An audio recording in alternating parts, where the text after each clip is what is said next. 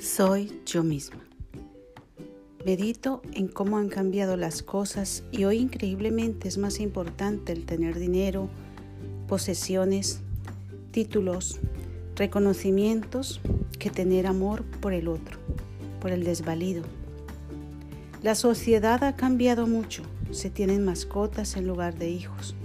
No hay tiempo para vivir, se nos va la vida tratando de tener la casa ideal, el coche último modelo, el cuerpo perfecto y sin embargo nos olvidamos de vivir. Es tan simple vivir, pero lo hemos olvidado y nos estamos volviendo obsoletos. Demasiada tecnología y poca vida verdadera, pero el tiempo se agota y los momentos que dejemos de vivir no volverán.